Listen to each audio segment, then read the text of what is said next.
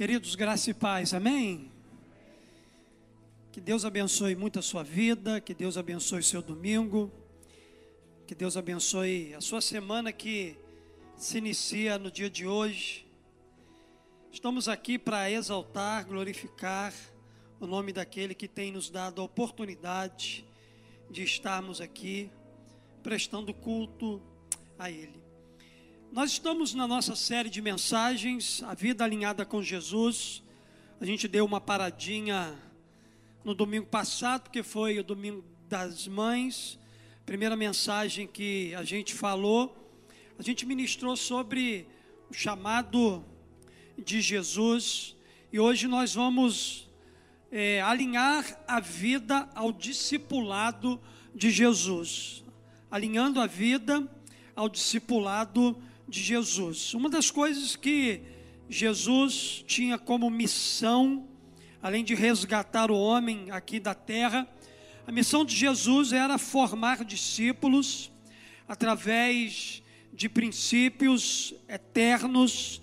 Ele veio também discipular, formar discípulos, ensinar princípios e valores que são dos céus. Uma das coisas que Jesus mais fez enquanto esteve aqui entre nós, na sua vida terrena, no seu ministério terreno, foi ensinar, foi discipular, foi transformar pessoas é, por meio da mensagem do céu. Eu quero que você abra a sua Bíblia aí, em Mateus capítulo número 5, e nós vamos ler apenas os versículos 1 e 2, Mateus capítulo 5 versículos 1 e 2, o nosso tema é alinhando a vida ao discipulado de Jesus. A Bíblia diz para nós aqui, é, nesses dois versos, o seguinte: vendo as multidões, Jesus subiu ao monte e se assentou. Seus discípulos aproximaram-se dele e ele começou a ensiná-los. Vamos ler Todo mundo junto, você vai ler aí na sua Bíblia, na forma que está aí, e a gente vai estar então lendo Mateus capítulo 5, verso de 1 a 2. Vamos lá? Vendo as multidões, Jesus subiu ao monte e se assentou. Seus discípulos aproximaram-se dele e ele começou a ensiná-los. Uma das coisas que Jesus mais fazia era ensinar, era discipular. Esses versos que acabamos de ler, eles fazem parte do início do Sermão da Montanha, uma das passagens mais conhecidas e significativas do Novo Testamento. Esse Sermão da Montanha, ele é encontrado no Evangelho de Mateus, ele vai do capítulo 5 até o capítulo 7, e ele contém ali uma série de ensinamentos e instruções de Jesus aos seus discípulos e às multidões que o seguiam. No contexto do versículo que a gente acabou de ler aqui, Jesus ele percebeu que as multidões se aproximavam dele, então ele escolheu um monte, ele decidiu subir a uma montanha e ele se assentou ali para começar a ensinar. A Bíblia diz para nós aqui que ao ver esse gesto de Jesus, a Bíblia diz que os discípulos também se aproximaram dele nesse momento.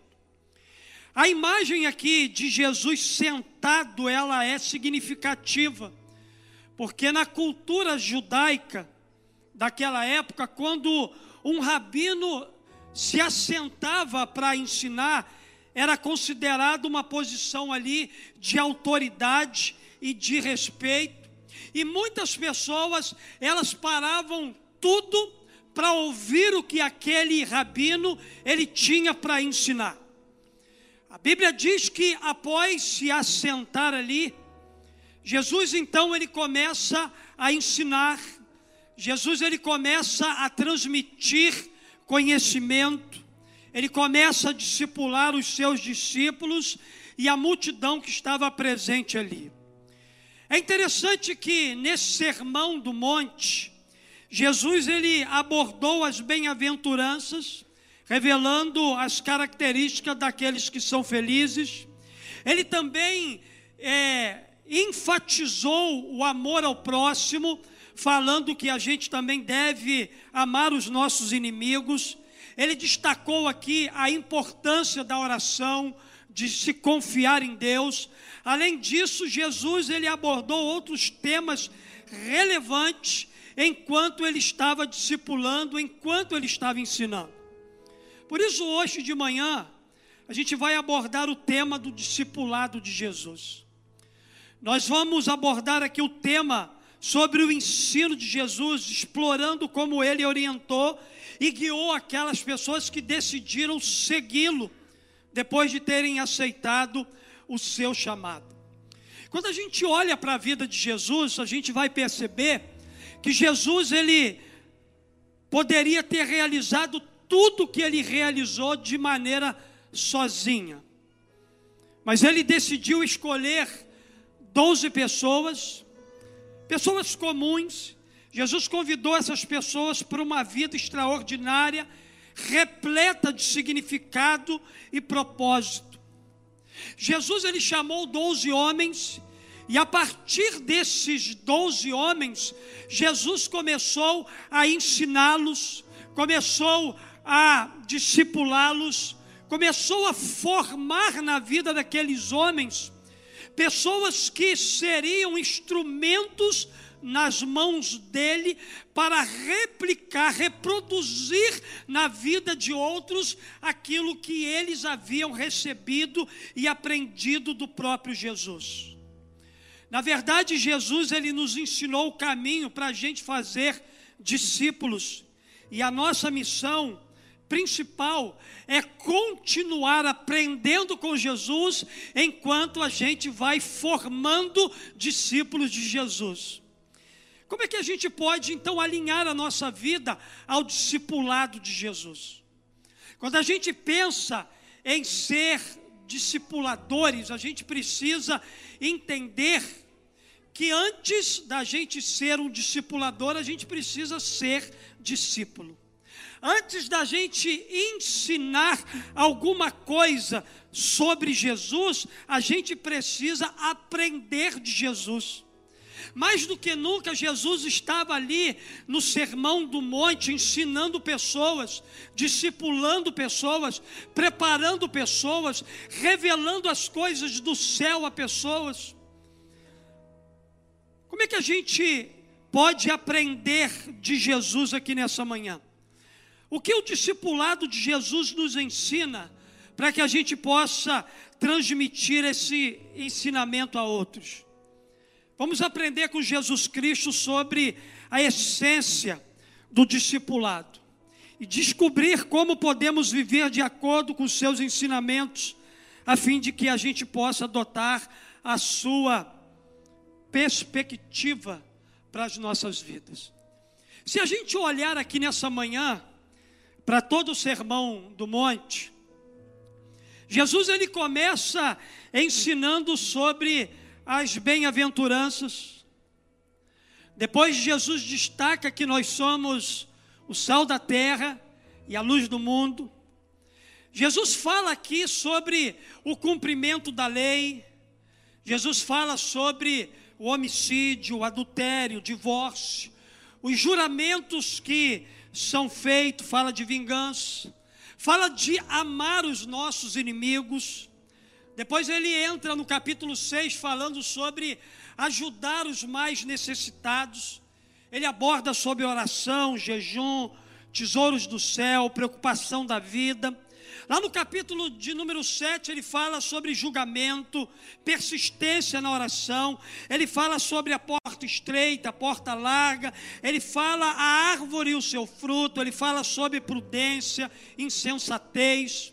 Ou seja, o Sermão do Monte, ele é recheado de assuntos. Nessa manhã, queridos, eu não quero abordar todos os assuntos que Jesus abordou aqui. Mas eu quero olhar aqui nessa manhã para três assuntos e buscar alinhar a nossa vida a esses assuntos que são tão importantes para o tempo em que nós estamos vivendo. Não que tudo aquilo que Jesus abordou aqui não seja importante.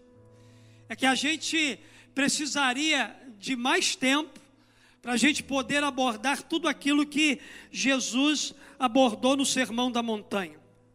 Mas eu quero olhar aqui para três coisas que eu julgo ser importantes e aplicar essa palavra aqui ao seu coração. Nessa manhã, queridos, nós estamos aqui sentados aos pés de Jesus, para ouvir aquilo que Jesus tem a nos ensinar, a receber um pouco mais dele para a construção da nossa vida com ele.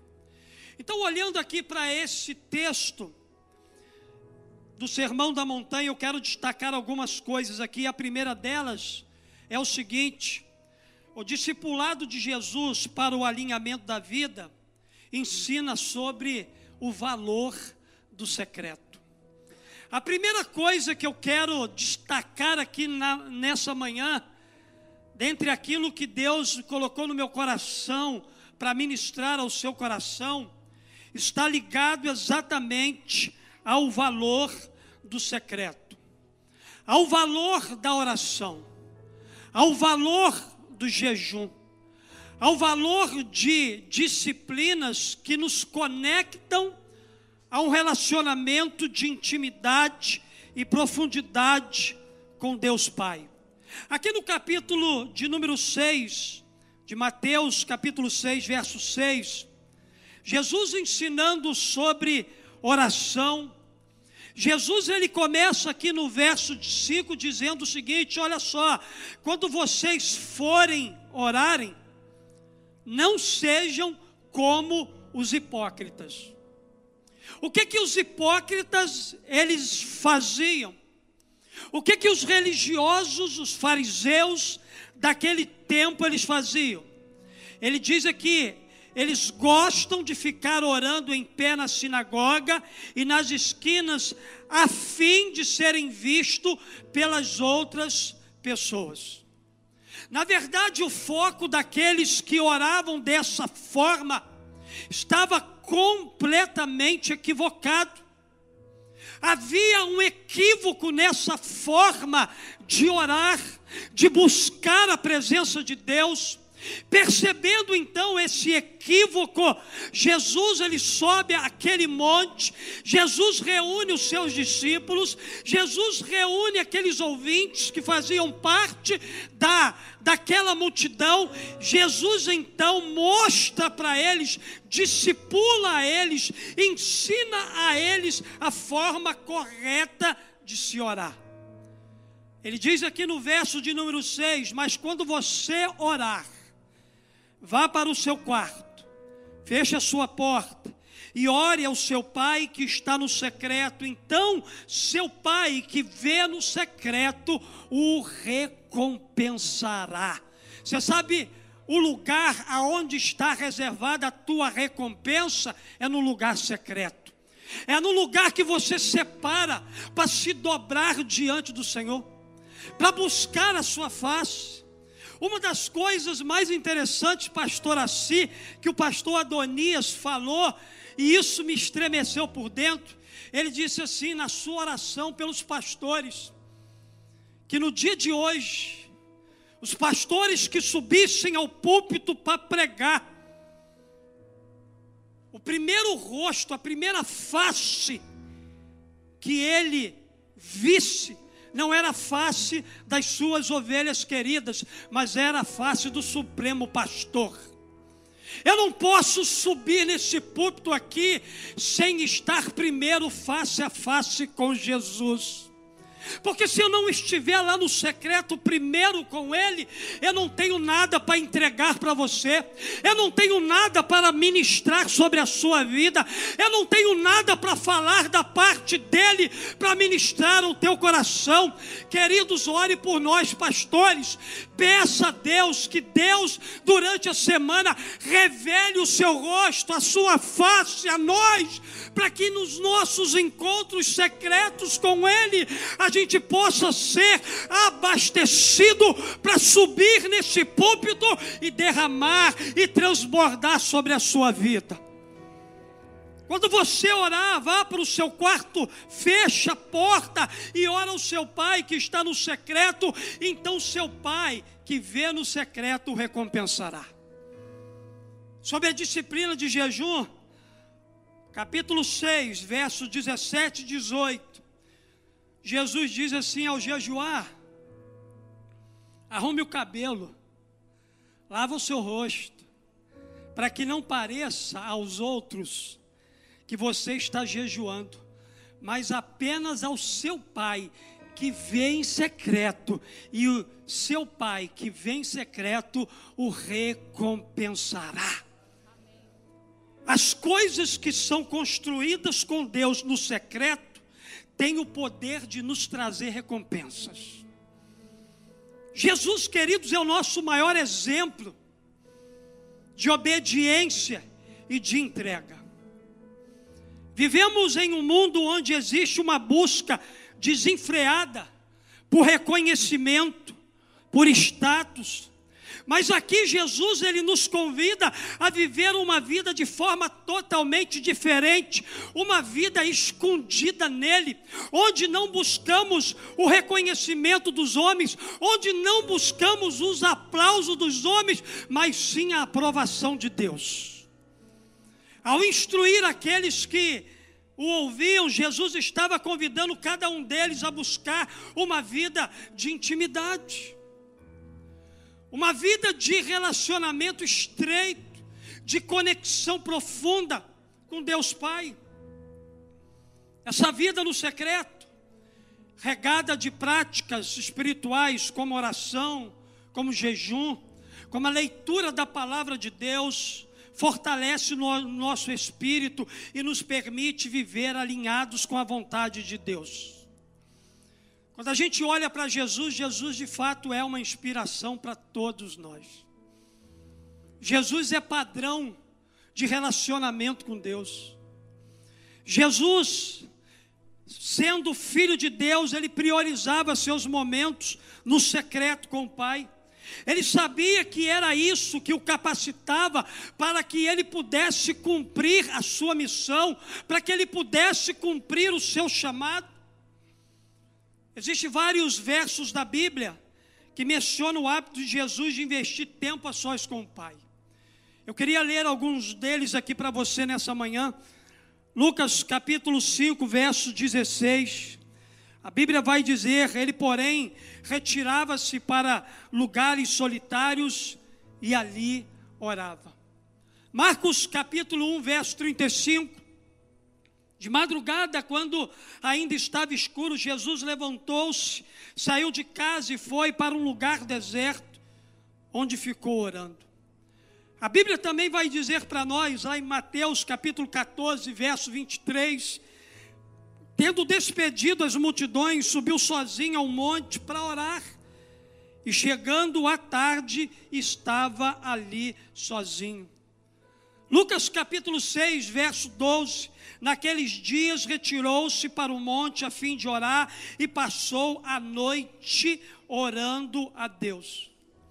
Portanto, queridos, ao nos comprometermos com uma vida no secreto, que essa vida aí que Deus deseja de cada um de nós, à medida em que nos comprometermos com essa vida do secreto, investindo em práticas espirituais, priorizando o nosso relacionamento, a nossa comunhão com Deus, a gente vai experimentar um crescimento profundo no nosso relacionamento com Ele.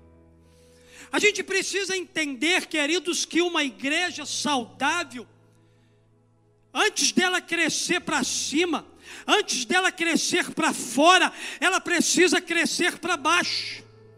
Ela precisa se enraizar, porque como nós já recebemos a palavra de Deus durante essa virada, já estamos vivendo é, o pós 37 anos Deus virou uma chave, as tempestades virão, e nós precisamos, como igreja de Jesus, estar fundamentado, enraizado, enfincado na rocha que é Cristo Jesus, para que quando o vento chegar, a gente não seja arrancado. Se você não quiser ser arrancado no processo da tempestade, você vai precisar criar raízes.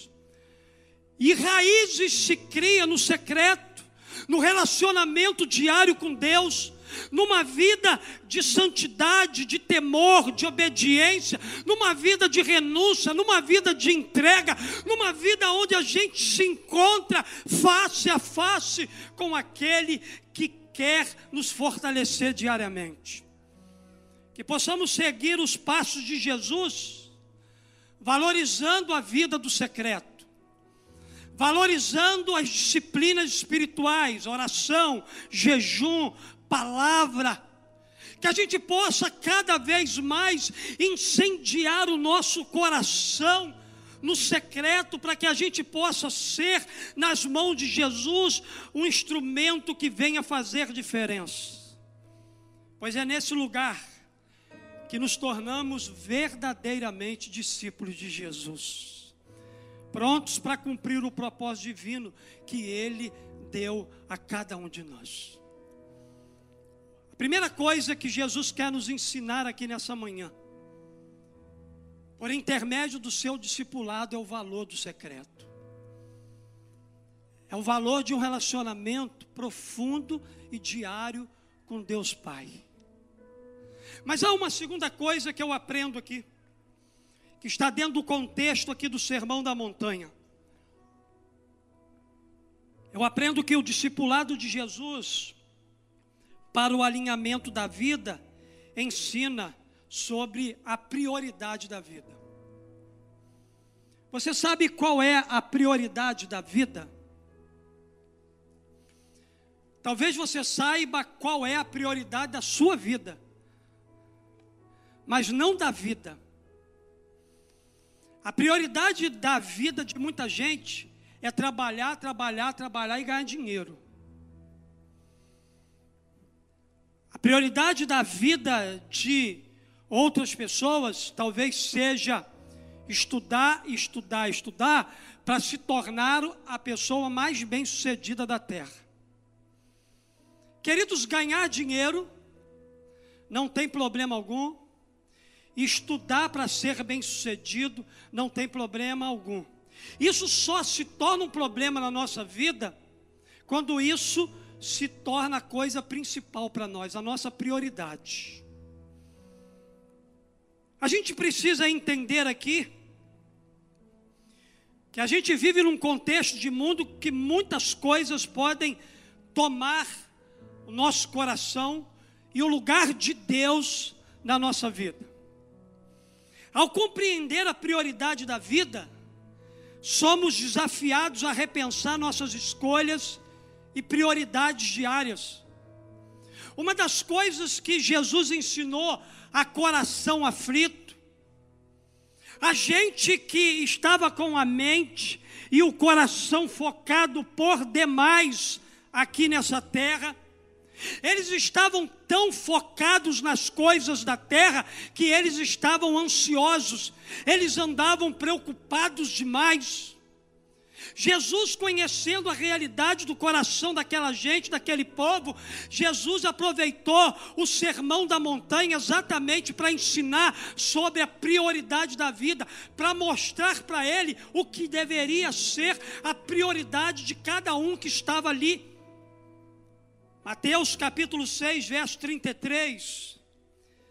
Em determinado momento da sua ministração ali, Jesus disse: Busquem, pois, em primeiro lugar o reino de Deus e a sua justiça, e todas essas coisas serão acrescentadas a vocês.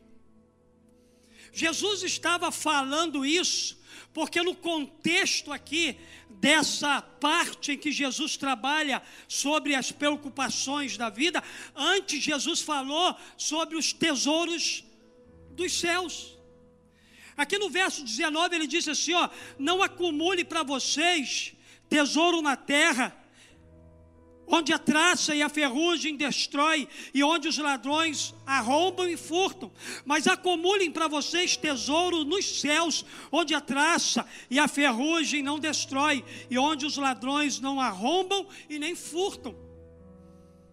Busquem, pois, em primeiro lugar o reino de Deus e a sua justiça, e todas essas coisas aí que estão preocupando o coração de vocês, eu vou acrescentar, porque eu sou um Deus zeloso, eu sou um Deus que cuido de você, eu sou um Deus que abençoa a sua vida, eu sou um Deus que preocupo além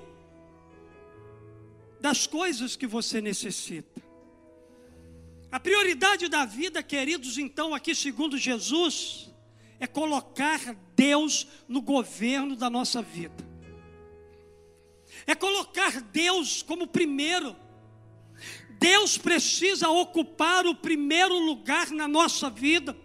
No contexto desse verso, Jesus está falando sobre a preocupação com as necessidades básicas da vida.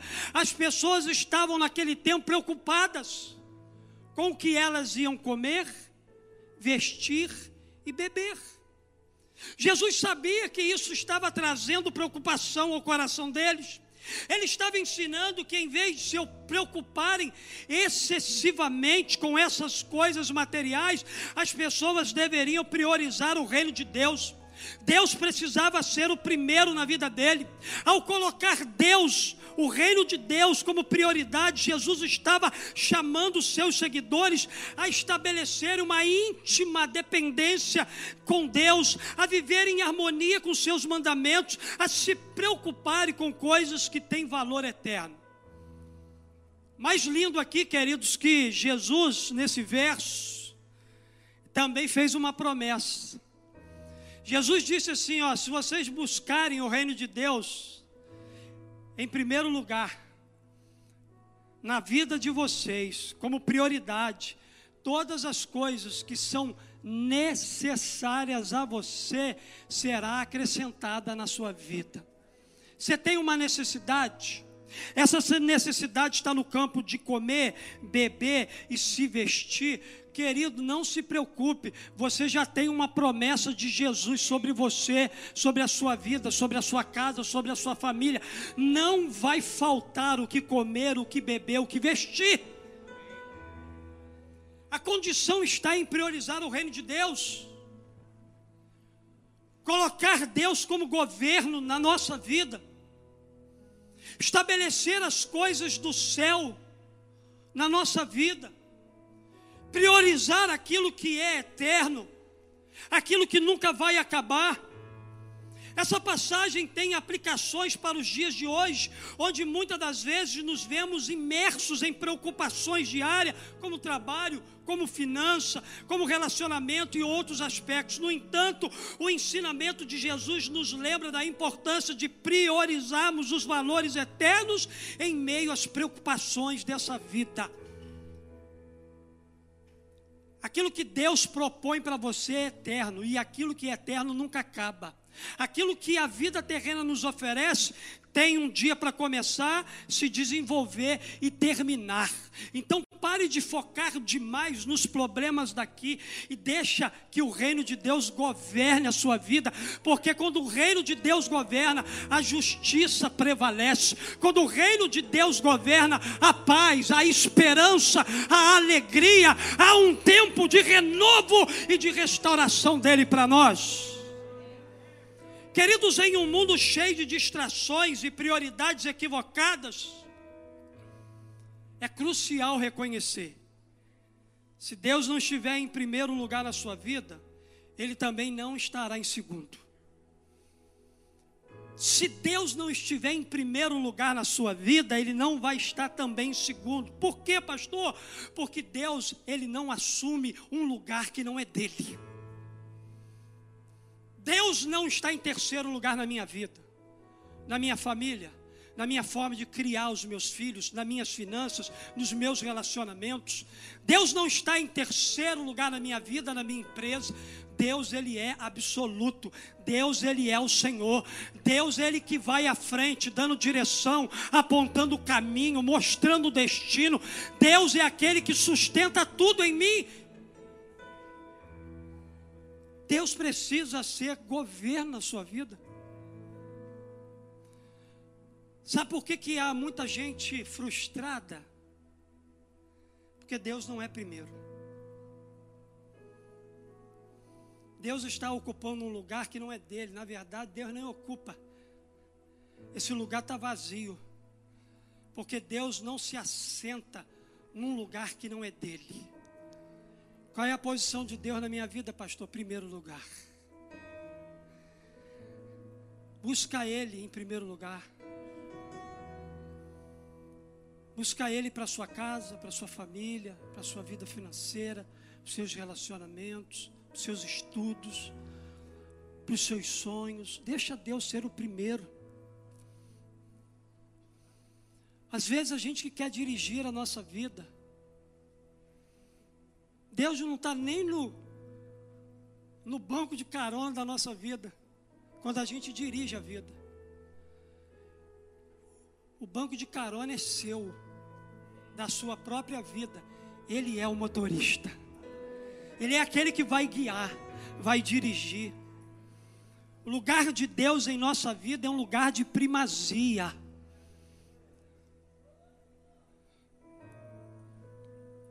Porém, é importante dizer que buscar o reino de Deus não significa negligenciar as suas responsabilidades pessoais. Pelo contrário, quando a gente está alinhado com os princípios divinos, somos capacitados a viver de maneira justa, íntegra, honesta, amorosa, responsável em todas as áreas da nossa vida.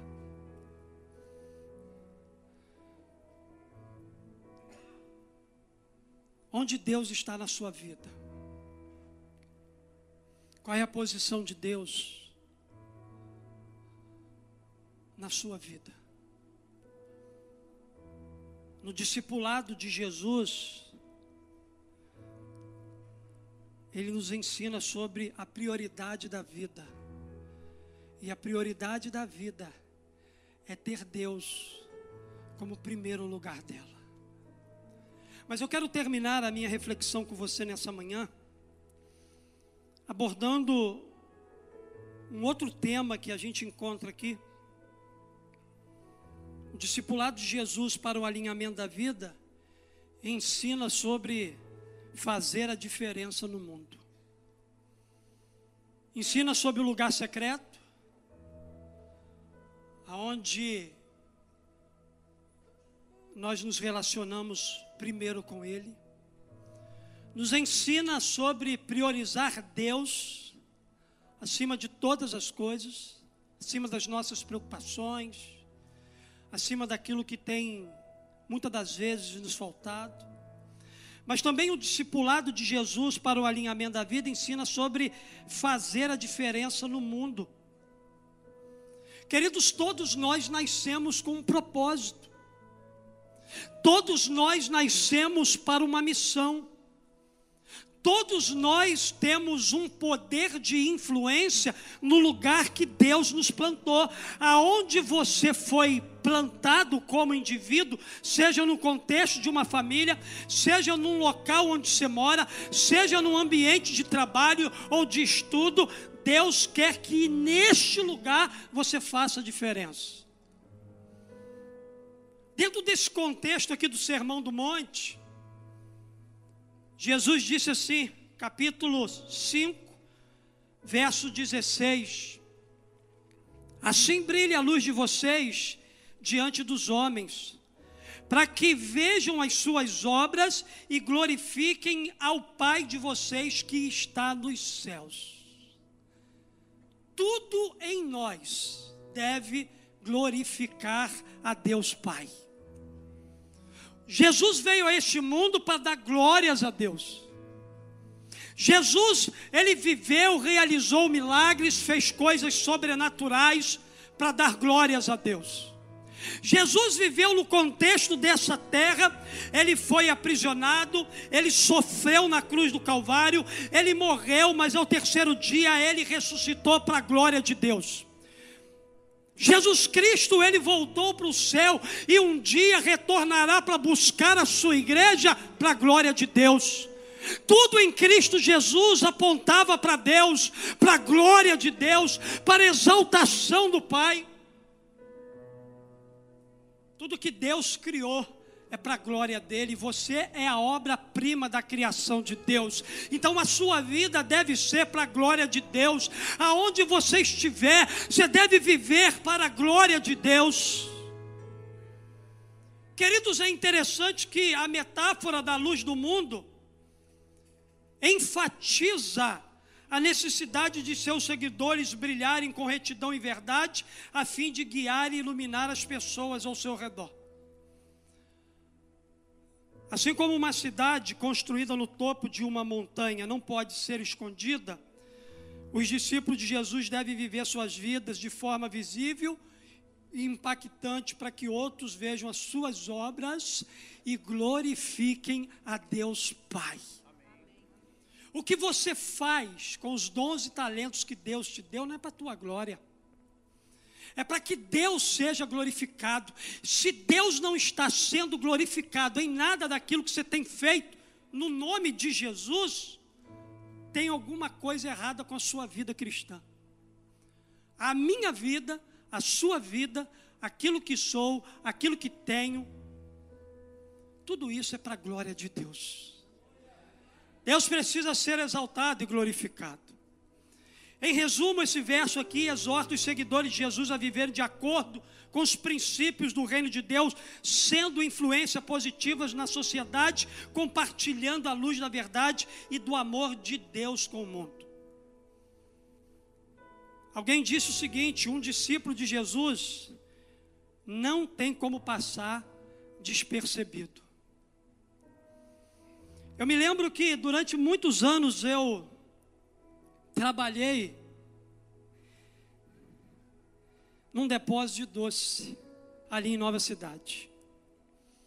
Irmãos, eu já fui ajudante de pedreiro, já fui dez anos camelô, já trabalhei em depósito de doces como vendedor, abri uma escolinha que já está há mais de vinte e poucos anos aí no bairro, que é a escolinha do Cruzeiro, fiquei lá cinco anos. Só que Deus falou assim: meu filho, eu tenho um chamado para você. Mas enquanto eu trabalhava lá no depósito de doce, tinha eu e mais duas pessoas lá que eram cristãs, o restante não era. E uma das coisas que eu entendi claramente que Deus havia me levado para lá, é para que eu pudesse, ali naquele lugar, fazer com que a luz de Jesus brilhasse e influenciasse a vida de muita gente. Só que a vida de um discípulo de Jesus não passa despercebida, ainda que esse discípulo se esconda. Mas o brilho que está sobre a vida desse discípulo é tão forte que não tem como se esconder. Uma das coisas que eu mais ouvia lá é o seguinte, dos meus clientes. Marcelo, posso te fazer uma pergunta? Pode. Você é crente? E eu nunca tinha dito para ninguém lá que eu era crente. Eu disse, eu sou crente. Mas como é que você sabe que eu sou crente? Ele disse, eles diziam assim para mim: "Ah, você é diferente de outros que trabalham nesse ambiente aqui". Queridos, a vida de um discípulo de Jesus, ela não passa despercebida. Se você é aquilo que você é, vai transparecer para que outros vejam. Você é farol. Você é luz. Você brilha nessa terra. Você brilha no meio da escuridão. Você é referência. Você é homem e mulher de Deus, lavado e redimido pelo sangue de Jesus para fazer diferença no lugar que Deus te colocou. Queridos, os frutos mostram o nosso coração e a quem servimos. Se são frutos bons, irão produzir vida e irão glorificar a Deus. Quando Jesus habita em você e é o Senhor da sua vida, Ele vai guiar seus pensamentos e atitudes, e automaticamente você irá refletir quem Jesus é. Você não vai precisar forçar.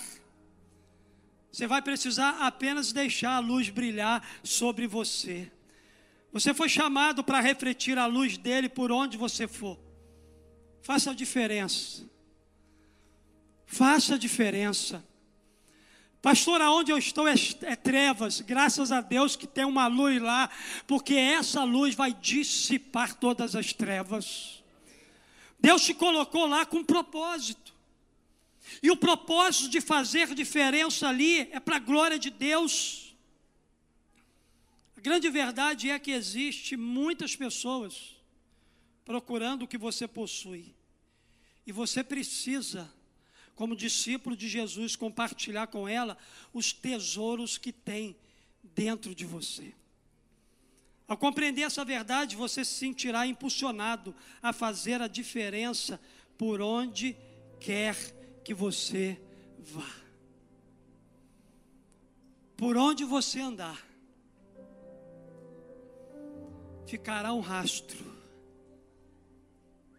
de glória, porque tudo aquilo que emana do céu está sobre a sua vida aqui na terra, para você irradiar, brilhar e fazer diferença para a glória de Deus com a vida que Jesus te deu.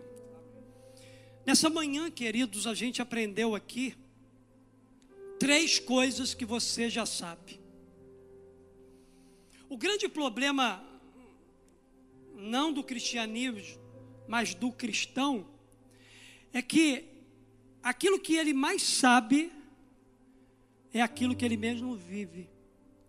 Ele sabe que ele precisa do secreto com Deus, mas ele não vai ao secreto. Ele sabe que ele precisa priorizar Deus na sua vida, mas ele não prioriza. Ele sabe que ele tem que fazer a diferença no mundo, mas ele não faz. Jesus nessa manhã é, nos lembra coisas simples que a gente já sabe, que a gente já conhece, mas que a gente precisa se reconectar a elas. Tudo isso aqui está acessível para nós. O lugar secreto é acessível, Jesus já conquistou para nós esse acesso a Deus. Viver uma vida onde Deus é a prioridade, já está tudo liberado para a gente viver. Ser diferença no lugar que Deus nos colocou, já está disponível para a gente acessar. Porque deixa eu dizer uma coisa para você. Você não está plantado aonde está por acaso. Se Deus não tivesse nenhum propósito com a tua vida ainda aí, para que você brilhasse, você não estaria aí. Você estaria em outro lugar, fazendo qualquer outra coisa, estudando qualquer outra coisa, indo em determinado lugar, outro lugar, que não fosse aquele que você tem o hábito de ir, tudo isso diz respeito à tua missão. Deus te chamou para fazer diferença nesse lugar. Fica de pé no seu lugar e nós vamos cantar uma canção.